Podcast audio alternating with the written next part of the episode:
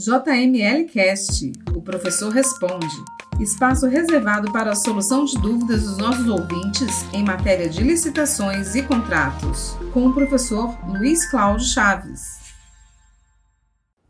Olá, meus amigos. O questionamento dessa semana é do Guilherme, formulado na minha página do Facebook.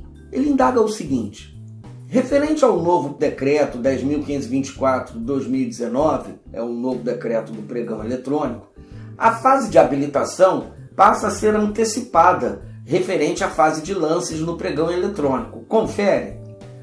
E ele prossegue. Digamos que em um certame no Comprasnet seja exigido atestado de capacidade técnica e na fase pré-lances, anexar documento de habilitação e proposta, esse atestado não seja anexado. O pregoeiro poderia pedir para a referida licitante tal documento após a fase de lances, caso a mesma for a primeira colocada, ou automaticamente já deveria ser inabilitada. Guilherme, a ordem de julgamento permanece a mesma.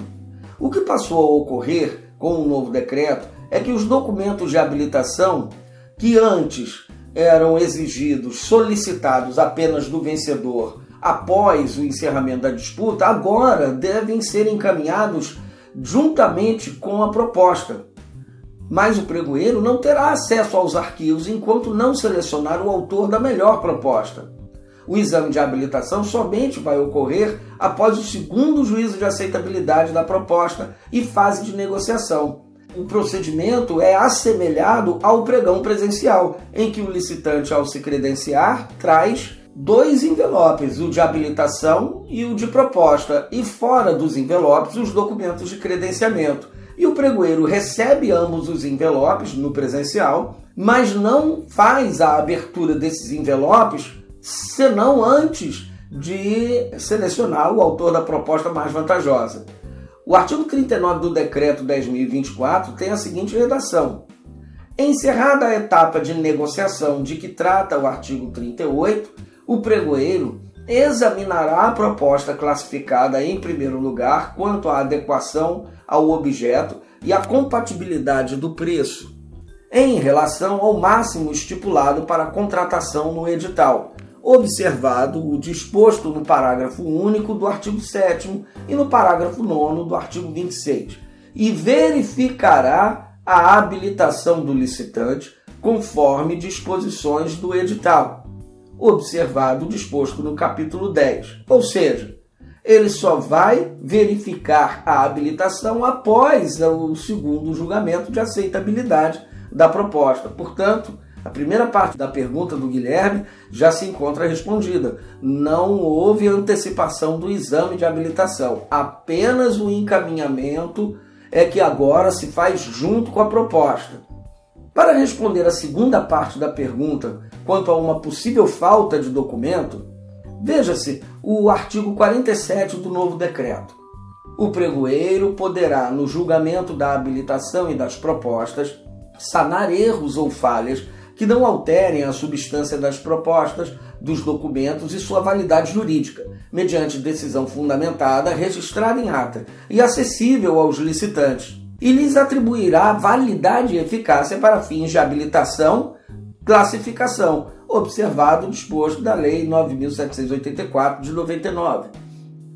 Na hipótese de necessidade de suspensão da sessão pública, parágrafo único, para realização de diligências com vistas ao saneamento de que trata o CAPT, a sessão pública somente poderá ser reiniciada mediante aviso prévio no sistema com no mínimo 24 horas de antecedência e a ocorrência será registrada em ata. Significa que é dever do pregoeiro corrigir falhas na habilitação e na proposta quando possível. No caso da falta de algum documento, ainda será possível sanear desde que não seja hipótese de habilitação temerária. Como o atestado é um documento, o atestado de capacidade técnica é um documento de natureza declaratória, isto é, ele se refere a fato pretérito, é? o teor de um atestado normalmente é declaro para os devidos fins que a empresa tal executou no passado serviços assim assim assado ou forneceu equipamentos assim assim assado. Logo, ele se refere a um fato pretérito cujo decurso do tempo não alterará. Logo, não haverá prejuízo a terceiros ou ao processo se da correção deste documento, que pode inclusive ser a correção pode ser a entrega do documento extemporânea, se não houver modificação do fato pretérito que o documento faltante teria de comprovar. Todavia, a questão do saneamento dos atestados é a mais delicada, em razão da possibilidade de fabricação de atestado. Por isso, eu tenho dado a seguinte orientação: se o atestado é emitido por pessoa jurídica pública, de direito público, a correção é viável, uma vez que o pregoeiro terá a possibilidade de diligenciar junto ao órgão ou entidade emissor para ratificação das informações. Se emitido por pessoa jurídica privada, mas foi registrado em entidade profissional competente, com emissão de um ART, também poderá haver o saneamento, sendo que o atestado registrado se torna um documento também de natureza pública e também consta com registro prévio no órgão de fiscalização da atividade profissional. Finalmente, se emitido por pessoa jurídica de direito privado, sem registro em entidade profissional competente, a correção não será possível frente à possibilidade de falseamento da verdade, pois o interessado, caso quisesse burlar a habilitação, poderia solicitar a um parceiro comercial que emitisse uma declaração é, falsa, dando conta de que ele teria feito um serviço, realizado um fornecimento. Isso tornaria a habilitação desse licitante temerária. Bem, continue mandando suas dúvidas para podcast.jmlgrupo.com.br. Você também pode mandar suas dúvidas para as minhas redes sociais. Você me encontra no Instagram, no Facebook, no LinkedIn. Procure lá por Professor Luiz Cláudio Chaves. Meu cordial abraço e até o próximo episódio. Você ouviu o JML Cast. Para estes e mais conteúdos, acesse www.jmlgrupo.com.br.